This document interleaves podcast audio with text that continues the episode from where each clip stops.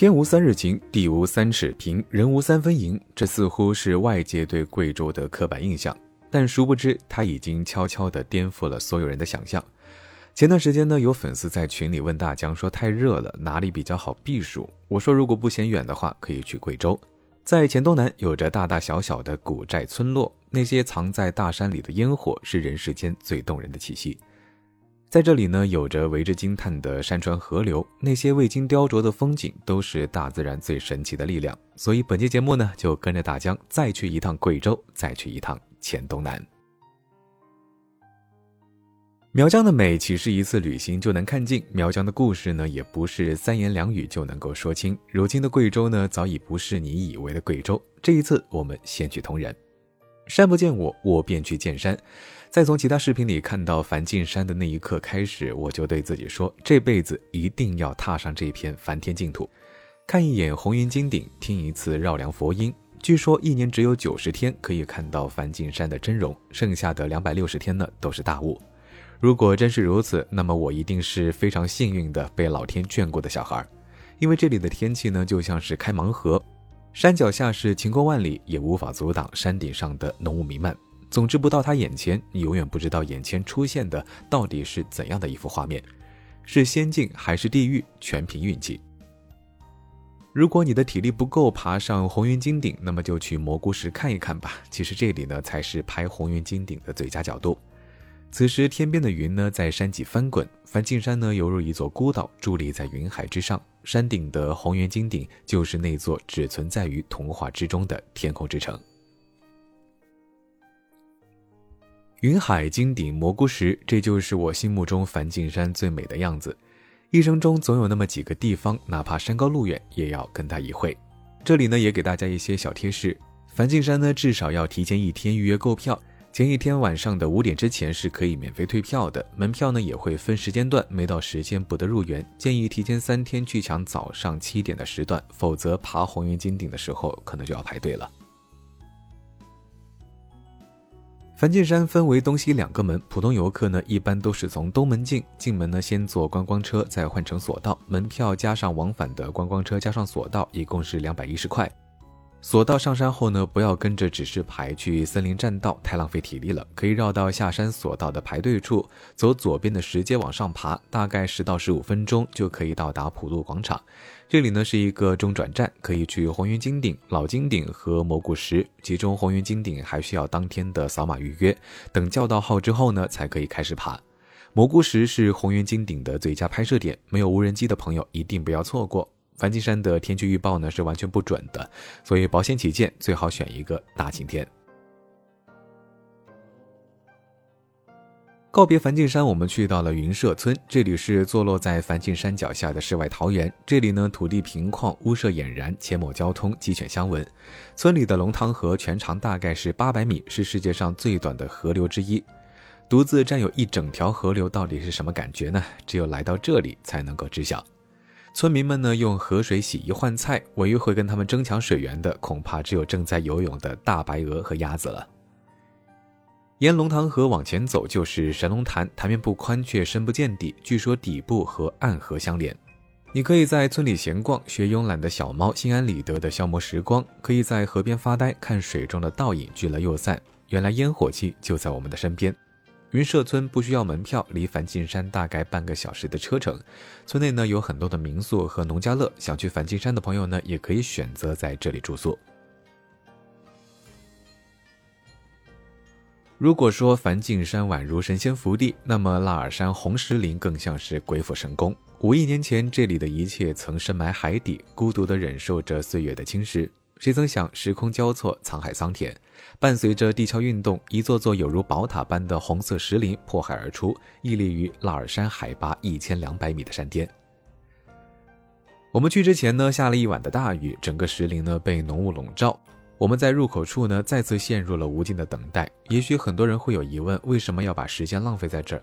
大概是因为西藏那扇被誉为通往天堂之路的圣象天门突然无限期的关闭，大西北那条拥有蒂芙尼蓝的东台吉乃尔湖永远消失。大自然很慷慨，但也很小气，它带来的所有震撼都有期限，所以既然来了，就要认真的看一眼，在它们消失之前。三个小时后，终于云开雾散，我们登上了这一曾经的海底。所幸海枯石未烂，石头上的层层褶皱是海水切割的痕迹。如果把它们拼在一起，是不是就能够还原出海底波涛汹涌般的模样呢？原来时间才是自然界的造物者。突然很好奇，这五亿年后的世界又会变成什么样呢？等待的时间的确难熬，很庆幸我们都没有放弃。有的时候旅行就是一场豪赌，赌大雨终将会停止，赌云雾终将会散去，赌前路美好，赌一切如你所愿。拉尔山红石林呢，因为是一个废弃的景区，无需门票，但这里呢也位置偏僻，只有一条不太好走的山间小路通往。自驾的话呢，一定要小心，在这里游玩也一定要注意安全。目前一共有两片石林，相隔不远，走路大概不到十分钟。稍远的一片呢，拍照的话会更好看。告别同仁，我们的下一站呢，去往了凯里。印象中的凯里还是写满了酸汤鱼啊，这就是大概一个吃货最纯真的记忆吧。有人说这里的河流穿城而过，房屋临河而建，像极了西方的水城威尼斯。但它呢是座如假包换的东方小镇，它就是镇远古镇。有人说这里的屋檐下挂着的大红灯笼，河面上划过的木质小帆，像极了江南水乡。但它的的确确就在黔东南。抵达镇远的时候呢，太阳刚刚下山，天边粉红色的晚霞应该是世界动情的颜色，不然为什么光凭一眼就让我们爱上了这里？待夜幕降临，河畔的盏盏红灯亮起，镇远呢就成了天上宫阙的模样。横跨两岸的祝圣桥似鹊桥一样，石屏山上的点点星光也是银汉迢迢。路边酒吧里的驻场歌手用一把木吉他弹出了诗和远方。夜游的花船呢缓缓地经过，天上的星星就掉进了河里。如果我说这里有所有古镇最美丽的夜景，不知道你会不会同意呢？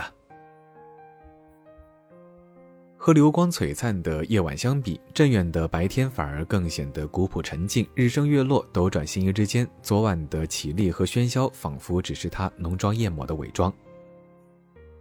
此时褪去华丽外衣，不施粉黛的镇远，才是他真正的模样。四周是连绵不断的青山，青山下五羊河蜿蜒的身姿穿城而过，两岸的生活就像这河水一样柔柔缓缓，不急不躁。这里既有江南的小桥流水，也有贵州的群山连绵，一柔一刚，碰撞出了绝无仅有的镇远古镇。轻舟摇曳过水面，云雾缠绕在山间，红红的灯笼随风摇曳，层层的绿意占满心间。似水的柔情在这里得到了最好的体现。古镇内有民居，也有寺庙，有宫观，也有祠堂，有亭台，也有码头。明清风格的建筑就这样依山傍水的排列着，尽显古朴。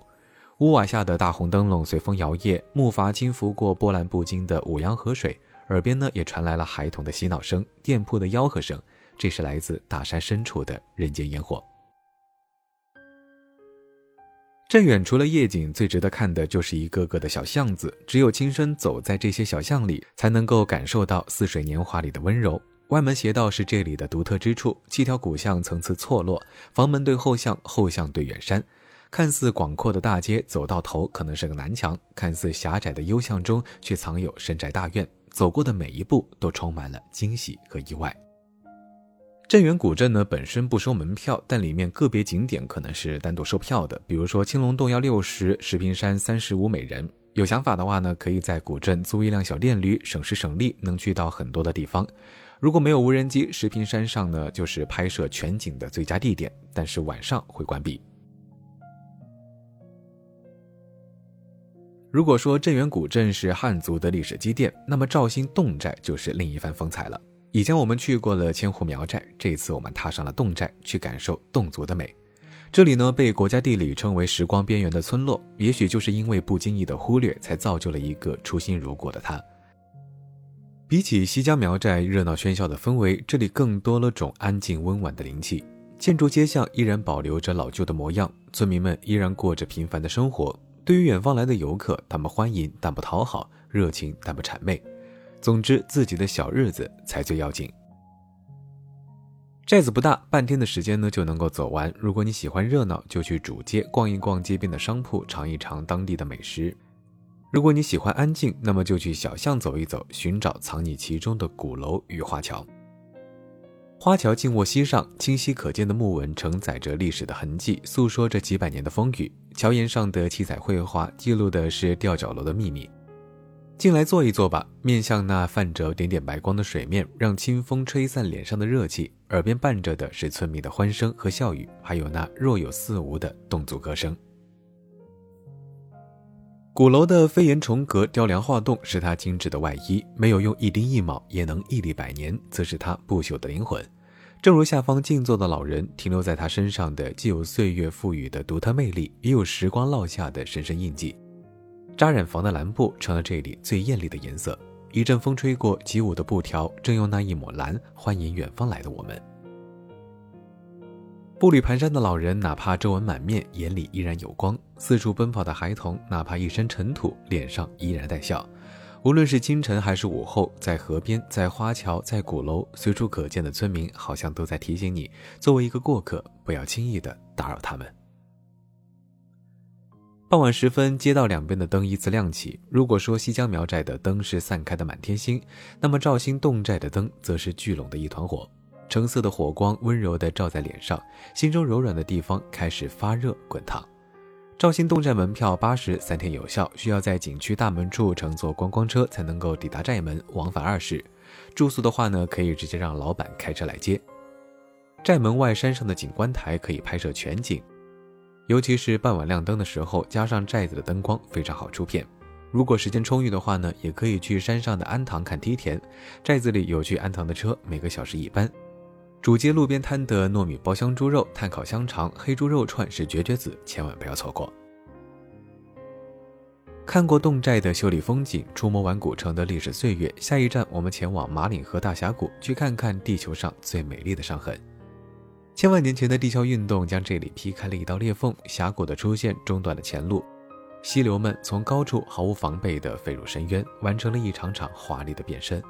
这里就像是藏在空山中的一首诗，绝壁的险峻，水流的湍急，瀑布的壮丽，字字句句都在鼓里回荡。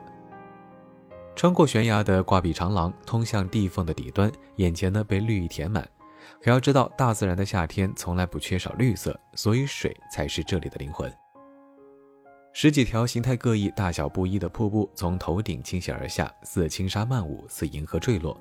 阳光洒向每一滴水珠，晶莹而夺目。站在瀑布下，紧闭双眼，任由水汽扑面而来。那一刻，仿佛误闯了金庸笔下的江湖。只要你睁开眼，仿佛就能看到那个白衣翩翩在水雾中舞剑的少年。站在谷底，天好像也没有那么的广阔，变成了窄窄的一条。吹着峡谷的风，淋着瀑布的雨。看着突然出现的彩虹，夏日的闷热与烦躁在顷刻间化为乌有。